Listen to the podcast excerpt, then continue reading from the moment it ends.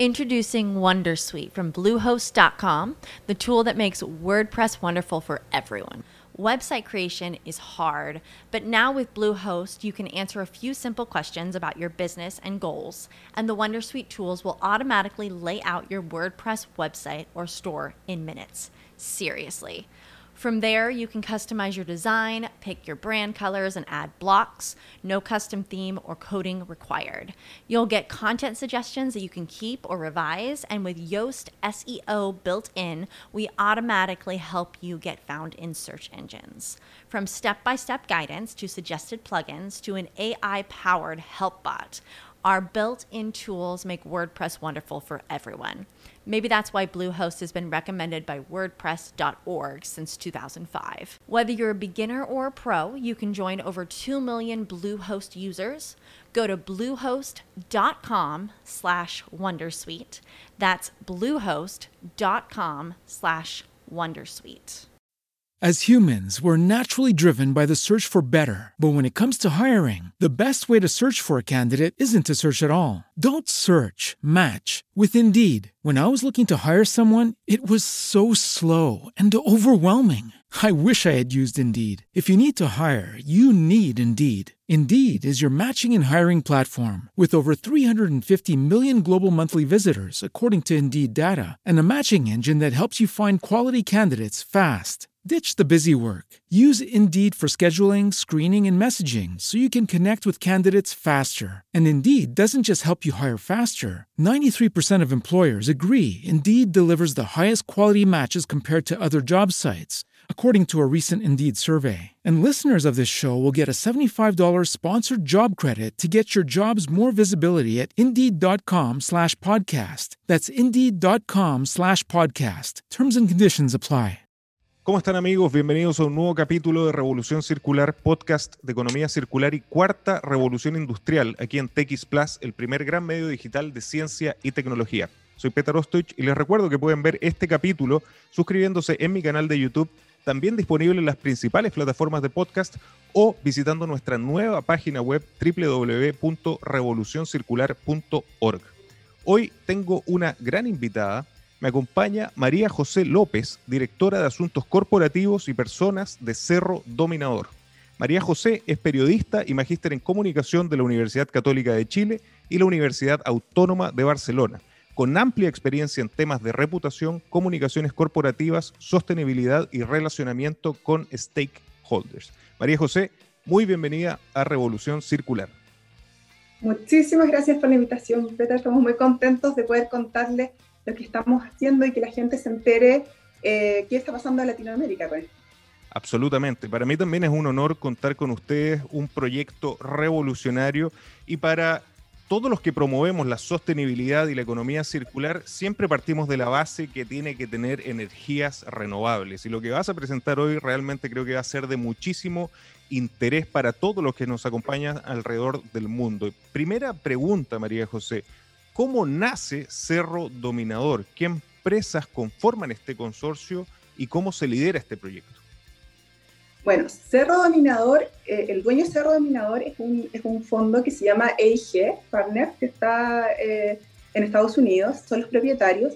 El consorcio que construye es eh, uno conformado por Acciona y Abengoa, dos empresas españolas que han tenido experiencia que tienen vasta experiencia en energías renovables. Sin embargo, no son parte de la propiedad del proyecto.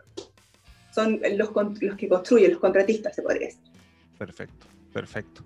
Y para las personas que nos escuchan de todo el mundo, como señalaba anteriormente, el proyecto está ubicado en un lugar muy especial de nuestro planeta, en un lugar muy especial de América Latina y en, una zona que yo conozco muy bien porque estoy ubicado justamente en el centro de ella, de Chile. ¿Dónde está instalado Cerro Dominador y por qué se eligió este lugar? Mira, yo creo que lo, que dicen de ese lugar es que es lo más cercano a Marte en la Tierra. Eh, es muy árido, tiene excelentes radiaciones, una de las mejores del mundo. Eh, este proyecto se ubica exactamente en una comuna que se llama María Elena, que está, bueno, en el desierto de Atacama, muy cerca de Calama. Es una zona tradicionalmente minera y que ahora ha cobrado un alto importante eh, los proyectos de energía, especialmente solar, por lo que yo te decía de, las radiaciones. Y en este punto es que se, se decidió eh, hace mucho tiempo, cuando empezó a leer este proyecto, en 2013, eh, instalarlo en ese lugar. Qué maravilloso, yo lo digo como habitante del desierto de Atacama, como esta zona, yo, yo estoy en Iquique, eh, se ha transformado en, un lugar que va a ser, para a mí entender, uno de, los, de las fuentes más revolucionarias de energía limpia para Chile, para América Latina y el mundo. Y, justamente eh, este proyecto reúne características que lo hacen único. Uno de los grandes desafíos de la, de la energía solar es justamente como su nombre lo dice, que requiere de sol. Por lo tanto, cuando no hay sol, eh, se genera este, este desafío y entra todo el tema de baterías que, que, que, quería después hablarlo un poquito más en detalle. Pero a tu entender, ¿cuáles son las características que hacen de Cerro Dominador un proyecto único en América Latina? Bueno, es la primera planta eh, termosolar de torre de América Latina. ¿Cuál es la gracia, se podría decir? ¿Cuál, cuál es la principal característica de una planta termosolar? Eh, es que lo que tú decías, capta la energía del sol durante el día, pero con almacenamiento, en este caso sales fundidas, no de batería, es capaz de eh, eh, transmitirla al sistema eléctrico eh, en el fondo en la noche, sin presencia de recursos solar. Tiene una gran capacidad de almacenamiento en unos tanques que son bien grandes, de, de, varias toneladas, 43.000 toneladas de sales fundidas, eh, entonces, lo, lo, que hacen estas sales es ser como la gran batería, si, si lo quieres traducir así, para, eh, para poder almacenar el sol. Y con esto se, eh, es muy importante porque en el fondo se le entrega una flexibilidad al sistema y puede reemplazar eh, a una tecnología o otra, eh, a plantas que pueden ser eh, de carbón, por ejemplo, que son 24/7 y son contaminantes, pero que no pueden ser reemplazados, por ejemplo, por una energía que sea intermitente. Son, es una energía de base. Entonces, esa es la principal característica que, que, que tiene la planta y esa es la gran innovación, en el fondo, ser 24-7. Renovable 100%, por, su, por supuesto, pero 24-7. Entonces, esa es, el, eh, es, es, la revolución en términos de energía. Hay otros proyectos en otras partes del mundo, por ejemplo, en Marruecos. Eh, de torre no hay muchos y en América Latina este es el primero es el primero. Y, y, por lo que se ve, ¿van a, ¿van a existir más proyectos como este en, en, América Latina? Bueno, nosotros con este proyecto, que fue bastante largo, tuvo bastante inconvenientes, fue, fue un proyecto difícil, eh, pero sí, eh, eh, en el fondo la idea de ser el primero es que es, es abrir las puertas para que lleguen otros. Esa, esa es también un, parte de nuestro desafío, en el fondo abrir las puertas para que haya más gente que se atreva a invertir y a construir proyectos de este tipo. Entendemos que la situación ahora es complicada, hay COVID, etcétera, como para iniciar con construcciones eh, grandes como son estas, eh, pero, pero el llamado es eh, a, a la, que la tecnología de concentración solar de potencia ha disminuido sus costos en los fondos en los últimos años, es competitiva, no, no recibe subsidio. Por lo tanto, creemos que es una solución redonda para, para el, el, problema del cambio climático. Hay otras, por supuesto, pero en el fondo, en esta línea, creemos que es una solución eh, importante y, y, que hay que tener en la retina. Ojalá que la gente pueda, pueda tenerla entre, en, en su cabeza también como una opción. Y creo que se ajusta muy bien a las características de nuestro desierto de Atacama, el, el, el necesitar eh, estas baterías para almacenar la, la, energía, creo que a través de sales eh, se logra eh, perfectamente. Pero nombraste eh, algunas dificultades. Yo creo, más allá del COVID-19, ¿cuáles fueron las principales dificultades que encontraron? Bueno, yo creo que, que, ser cuando alguien es el primero que hace algo, siempre hay dificultades claro. de tipo no se hizo antes, ir probando, etc. creo que en ese sentido lo normal es un desierto muy árido, había gente que había trabajado en otros desiertos, pero esto es muy árido, entonces tiene otro tipo de, de complejidades.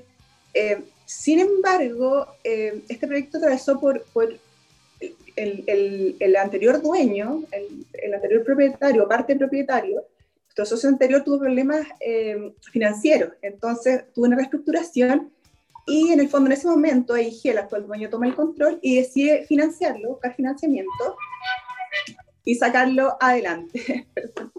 eh, ¿Qué pasó con esto? En el fondo eh, se, se, reactiva el proyecto, se logra convencer que esta tecnología funciona, etc. eh, siempre que hay nuevo, siempre que algo es nuevo en todo ámbito, hay, hay desconocimiento, etc. Se pasa esa, esa etapa y se inicia la construcción. Eh, se reactiva todo, había quedado en un momento detenido, se reactiva. Eh, pero ¿qué, ¿qué, en el fondo, ¿qué, ¿qué pasó ahí? Hubo un incendio en la torre eh, en un momento, fue pequeño, pero en el fondo el susto es grande, etcétera, y tiene ciertos inconvenientes, fue en el momento del estallido social además, y después viene COVID.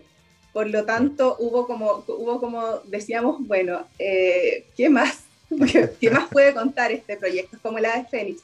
Pero eh, después de todo esto, increíblemente el proyecto se ha podido conectar en los tiempos, ha tenido, ha resultado bien, eh, todas las pruebas que se han hecho con el coordinador eh, eléctrico nacional, que en el fondo también es una apertura de parte de ellos porque es una nueva tecnología que entra, entonces nuevo para los que lo están haciendo, pero también para los que lo van a recibir. Entonces, todo esto em, ha, hecho que el proyecto sea particular en ese sentido.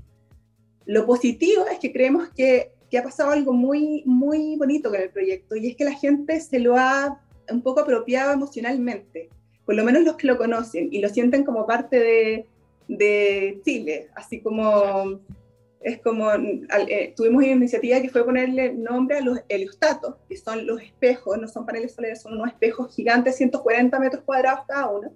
Tuvimos la idea de ponerle nombre gente que había participado, de algunas personas era la idea y nos llegaron solicitudes de mucha gente, yo también, yo también participé en esto, yo también quiero estar ahí, etcétera. Eh, y bueno, tenemos una lista muy grande de espejos que nos van a faltar espejos y son 10.600, así que imagínate. Imagínate. Eh, eh, yo invitaría a todos los que nos están escuchando y viendo a que busquen en Google Cerro Dominador porque realmente la imagen es sorprendente, es como es, casi como, como un viaje al futuro. Tú nombraste y, señalaste un poco la tecnología, pero ¿podrías hacernos nuevamente una, descripción de cómo funciona muy generalmente eh, estas tecnologías? ¿Cuáles son las tecnologías? Porque hay, una torre, hay paneles solares. Eh, sería muy interesante para todos los que nos escuchan.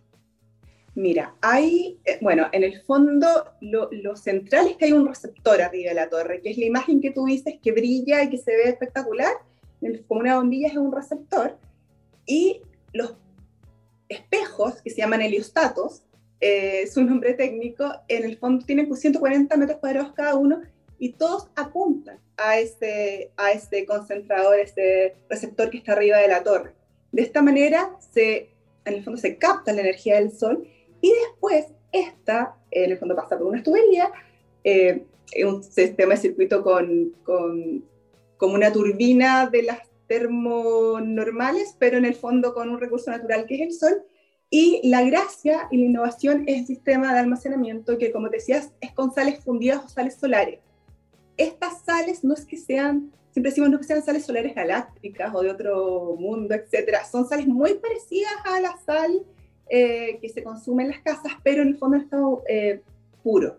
Estas, además, tienen la particularidad en este caso de que son, eh, nuestro proveedor es SQM y que está en la, en la, región de, bueno, la segunda región, pero además esta, este, producen esta sal muy cerca, eh, tienen Coya, eh, que está también en María Elena, entonces es muy, muy, muy cercano todo, lo que, los desplazamientos de los proveedores, etc.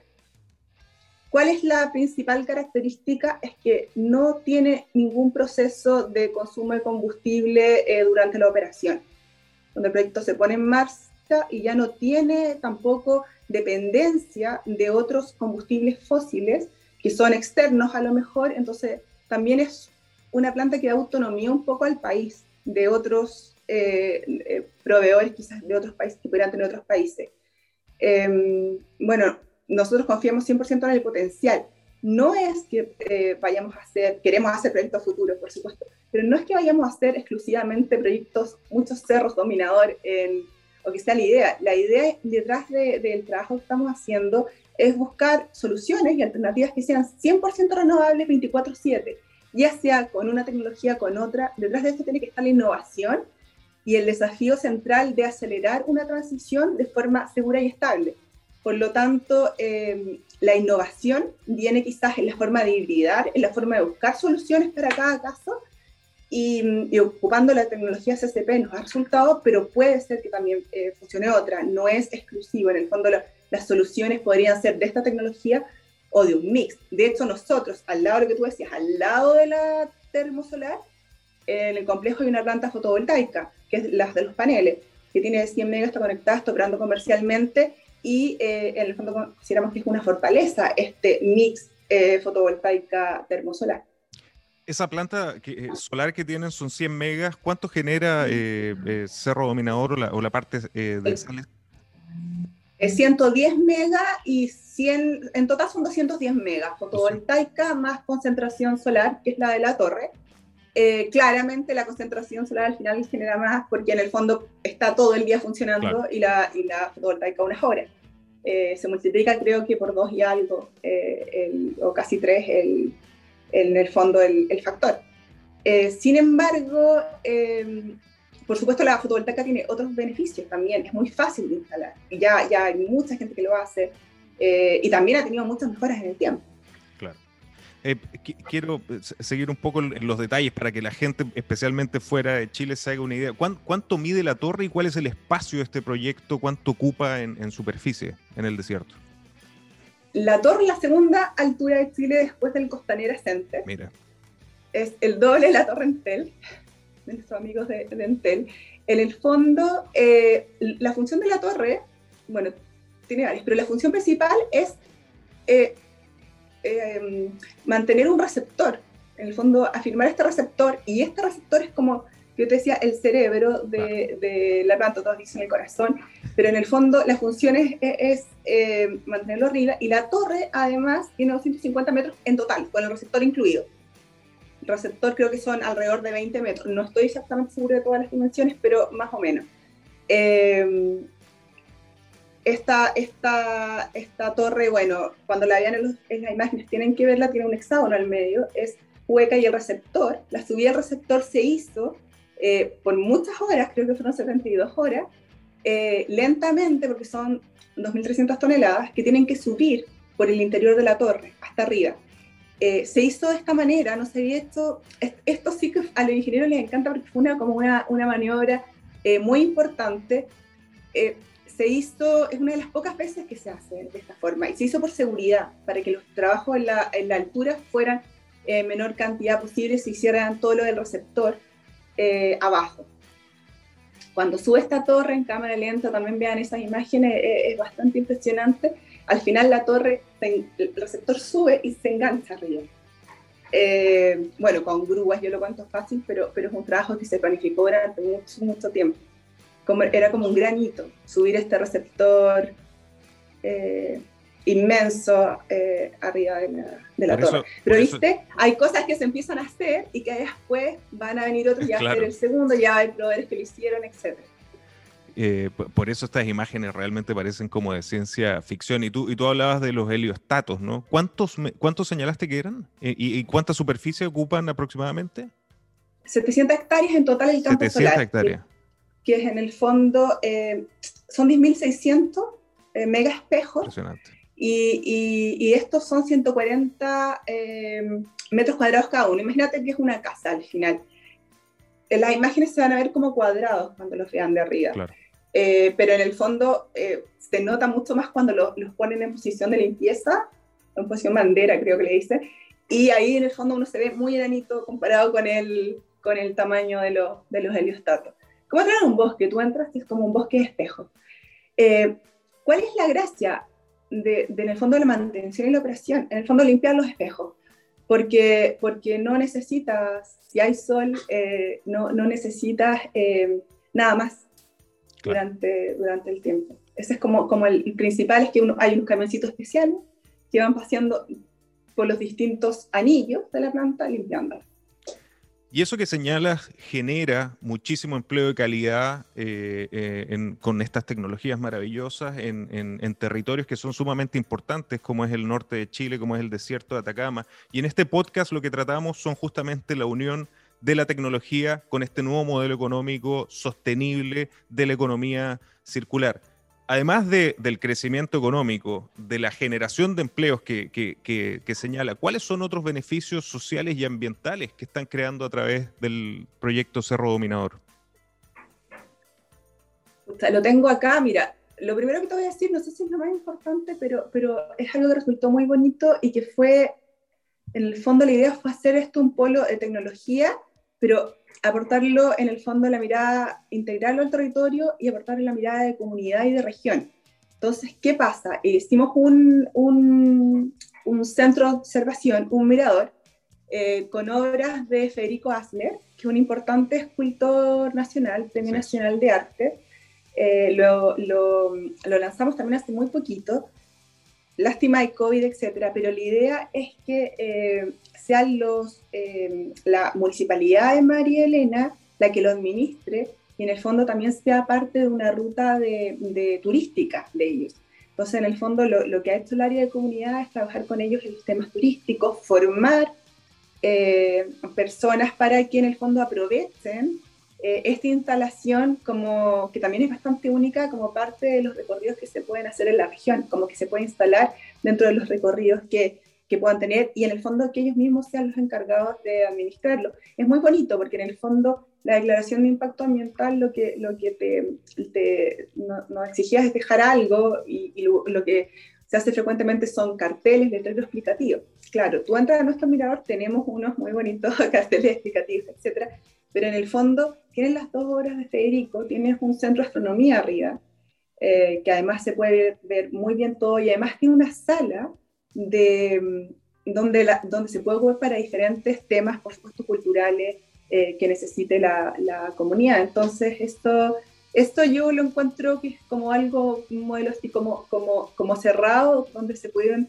eh, tomar distintas miradas y yo creo que será un aporte eh, de otra forma. También, por favor, mírenlo porque es muy, muy bonita la imagen de, de, este, este centro de observación en medio del desierto. Y al mismo tiempo yo, yo, me atrevería a decir también es, es una demostración de, de, la evolución de un territorio como María Elena, que fue parte importante en la producción de salitre y que hoy, mirando al futuro, quizás con estas mismas sales, nos permite ser eh, autónomos en términos de energía y con energía absolutamente limpia. Pero ustedes en Cerro Dominador eh, eh, siempre están empujando más el tema de sostenibilidad y tienen una estrategia de sustentabilidad al 2023 con cinco pilares sí. que, los, que los encontré. ¿Cuáles son estos pilares? Bueno, nosotros esta estrategia la hicimos con la ayuda de muchos externos, en el fondo levantando temas con bastantes stakeholders y también, bueno, internamente. Muy eh, sí, claro, porque uno encuentra que lo hace estupendo hasta que le preguntas a los demás y, y se da cuenta que no lo hacía tan estupendo. Eh, pero, eh, bueno, lo principal de la estrategia, uno de estos pilares, es impactar obviamente eh, en el cambio climático positivamente eh, la lucha contra el cambio climático, en el fondo haciendo proyectos de energía renovables, pero que por supuesto en su operación eh, son muy eh, útiles, porque en el fondo reducen efectivamente toneladas de CO2, pero que también la construcción sea de una manera sostenible.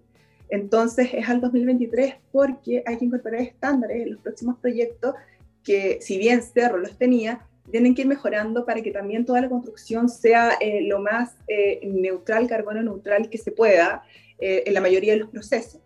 Eh, siempre hay, hay, hay, muchos subcontratistas vinculados a esto, etcétera, pero esa es, es, como la ambición. en la construcción, también ser absolutamente em, renovable y sostenible también. Eso en cuanto a lo que hacemos, al directamente. En cuanto a en cuanto a las personas, en el fondo, eh, buscamos elevar el estándar eh, de las relaciones con las personas. Eh, esto es con la sociedad, con la comunidad, con nosotros mismos como empresa. Eh, y este es un tremendo desafío porque eh, implica movernos nosotros y mover a los demás hasta lo que nosotros le pusimos a la estrategia Revolución Solar 24-7 y también eh, implica un, un, cambio de mirada en ese sentido. Yo creo que el COVID trajo algo eh, también bueno que tiene que ver con la, con la eh, ver la necesidad que lo local es importante, más aún, porque en el fondo te cerraron las fronteras y bueno, lo que había en Chile es lo que nos servía al final. Entonces eso eh, creo que, que también es muy valioso. por otra parte, buscamos decimos que como ampliar el disfrute ciudadano la energía solar, pero en el fondo entender que, y dar a conocer nosotros que los diferentes procesos que tienen que ver con la energía tienen muy, muy, mucha relación con el, otro, eh, con el otro objetivo, que tiene que ver con generar industria. Generar industria y en el fondo eh, generar una industria que dé cada vez más valor. En el fondo salir de lo extractivo solamente y, y, ver cómo podemos potenciar esto, porque en verdad es un, es un se puede, es como un tesoro incipiente que tiene Chile. En el fondo hay que aprovecharlo de alguna manera. Este sol eh, tiene muchas cosas negativas, como que nos quemamos absolutamente en el verano, pero en el fondo es una riqueza muy grande para eh, las energías no contaminantes. Entonces, toda una posibilidad que tiene que ver con la, que la gente también se apropie esto. Quizás alguna vez se apropiaron de la minería, vivieron como el sueldo de Chile, etcétera. Creo que a futuro eh, la energía tiene un rol muy importante también, sobre todo en las regiones del norte está cada vez más central. Bueno, y por último, la revolución tiene que ver con, con innovar. Eh, y mucha gente, eh, cuando, cuando lanzamos Cerro Dominador, nos preguntaba en, las redes, etcétera, eh, por qué tenían como algo malo, si le venden a las mineras, le venden solo a las grandes empresas. Bueno, Cerro Dominador en el fondo entra al sistema. Este proyecto, la mayoría entra solo al sistema pero consideramos como empresa que es una muy buena revolución que sectores que tienen, eh, eh, ocupan otro tipo de energía, puedan realmente ocupar, eh, utilizar energía 100% renovable y que se camine hacia allá. Con nosotros, con otros. Esta, la diferencia es que es 24-7, está aprobada, puede competir en todo horario, etcétera. Pero, pero consideramos en el fondo todo lo contrario. Cuando dicen, no, mira, esta gran empresa, es un valor que quiera, que quiera transitar, no es un obstáculo que quieran transitar completamente. Y, qué bien que lo estén tomando así localmente. Eh, estoy absolutamente de acuerdo que el COVID también nos hizo ver la importancia de lo local. Y, tú lo señalaste, ¿no? Ya trabajan localmente, que creo que es una historia muy poderosa de, trabajar con un proveedor local como SQM para, la obtención de las sales. Eh, y la economía circular es justamente eh, lo, que busca, ¿no? El empoderar los territorios, trabajar localmente y buscar estas sinergias con los vecinos. también vi que hay una fuerte presencia de mujeres trabajando durante la, construcción. Si nos puedes detallar un poco de eso y qué otras iniciativas locales buscan generar con proveedores en la zona y socios estratégicos locales en los territorios. Sí, el tema de las mujeres eh, fue para construir los espejos. En el fondo los, espejos eh, tienen 32, eh, son la suma, eh, son 32 facetas de espejos ensambladas. Fondo, había una nave de fabricación adentro de la planta que así se, armaban ahí los espejos que se traían de eh, una empresa eh, que se instaló en la región también, que estaba en el sector de la negra, que se llama Río Glass. Y se iban, se traían los espejos y se armaban en la planta. En este sector, en la nave de fabricación de heliostato, hubo muchos trabajadores locales, se priorizó eh, eh, eh, los trabajadores locales y se capacitó a estos trabajadores para que pudieran hacer algo absolutamente nuevo y extraño. Entre este grupo había un porcentaje de mujeres que se destinó y fue bien dirigido para ellas algunos, algunos avisos de trabajo. Y lo bonito de esto es que muchas en las etapas iniciales contaban que cuando le habían dicho que iban a ver temas de espejos, pensaban que iban a limpiar los espejos he dicho hartas veces esto. Entonces se sorprendían después cuando eran que tenían que armarlos. Entonces ese, ese cambio de, de, trabajo, que era un trabajo ya que estaba dentro de la cadena eh, productiva, que también les permitía tener mayores ingresos, em, eh, fue un cambio importante para ellas. Si bien no siguen eh, todas en, trabajando en cero, porque el periodo de construcción, tú sabes, se necesita mucha más gente, hay algunas que sí se han, que, que están trabajando en otras empresas. Entonces, esa primera experiencia de trabajo, esa posibilidad de ser la primera experiencia, fue muy positivo. Además, con, con sueldos equiparados a los de los hombres, eh, algunas de ellas pudieron eh, ser jefas de, o capataces de, de, sección, que fue bastante importante. Em, ahí el trabajo de comunidad fue, fue bien importante y bien paciente, ¿verdad? porque en el fondo hay que, hay que convencer también a la gente ahora que eh, hay que capacitar, eh, etcétera, a, un porcentaje que nunca lo ha hecho, que son los de trabajadores locales. Pero resultó súper positivo. Creo que alrededor del 97% de los que hicieron los espejos son eh, trabajadores locales. Entonces, eh, es una cifra muy, muy alta. Estaba como destinado ese espacio para ellos y, y, bueno, resultó una, una, muy bonita experiencia que se quiere replicar. Algunas de estas personas siguen trabajando en la operación, algunas de estas mujeres. Y esto, esto ya son, son, empleos de largo aliento y, y son, son empleos, eh, en el fondo, con buena, buena calidad de empleo. Y ese es el objetivo que buscamos con la economía circular y con las energías renovables. Última pregunta, lamentablemente se nos va el tiempo, María José, pero ¿cuáles son los futuros proyectos de Cerro Dominador? Sé que hay dos por ahí que están ya dando vuelta. Hay, sí, tenemos pensado hacer dos proyectos. El que se menciona más es Licana. Este proyecto eh, fue una compra que se hizo a, una empresa que ya tenía la, la, tramitación ambiental, pero no lo iba a poder desarrollar. Eh, estamos eh, ampliando eh, los megas de esta, en esta declaración de impacto ambiental. No es una tramitación nueva, sino que es una parte del proceso.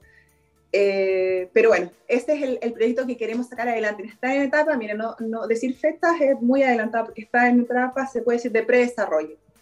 Pero con muchas ganas de hacerlo y porque además tenemos, bueno, tenemos ya la experiencia y ya tenemos la, la, la confianza de, resolver las dificultades presentadas en el primero. Entonces el segundo se supone que ya eh, debiera ser más fácil y también más fácil para todos, porque ya se entiende la tecnología, ya se vio que se puede conectar, ya se ve que, que se puede hacer, ya se están empezando a crear una industria local y capacitaciones relacionadas al tema. Así que con toda la confianza en que, en que se va a poder hacer fecha, no te puedo decir cuándo, no la tenemos.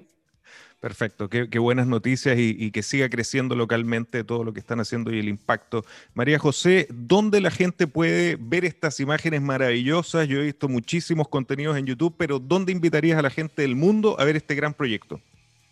Que eh, se metan a la página cerrodominador.com y nos sigan en, en, redes sociales. En Instagram hay unas fotos que son espectaculares. Además, la gente nos manda fotos desde el avión, etcétera, que se ve entonces, que lo, que lo vean y, y, que vean que además de, de, toda esta choreza, eh, tiene un impacto muy, de esta choreza, perdón, de estas eh, características, tiene un impacto medioambiental muy importante.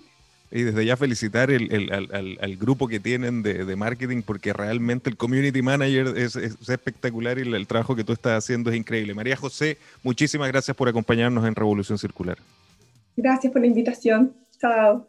Muchas gracias y muchísimas gracias a ustedes por acompañarnos en este nuevo capítulo y recuerden que los espero la próxima semana con otra mente brillante de la economía circular y la cuarta revolución industrial. Nos vemos.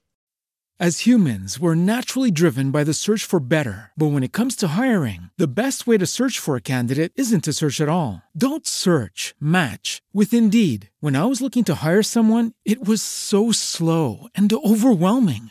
I wish I had used Indeed. If you need to hire, you need Indeed. Indeed is your matching and hiring platform with over 350 million global monthly visitors, according to Indeed data, and a matching engine that helps you find quality candidates fast. Ditch the busy work. Use Indeed for scheduling, screening, and messaging so you can connect with candidates faster. And Indeed doesn't just help you hire faster. 93% of employers agree Indeed delivers the highest quality matches compared to other job sites according to a recent Indeed survey. And listeners of this show will get a $75 sponsored job credit to get your jobs more visibility at Indeed.com slash podcast. That's Indeed.com slash podcast. Terms and conditions apply.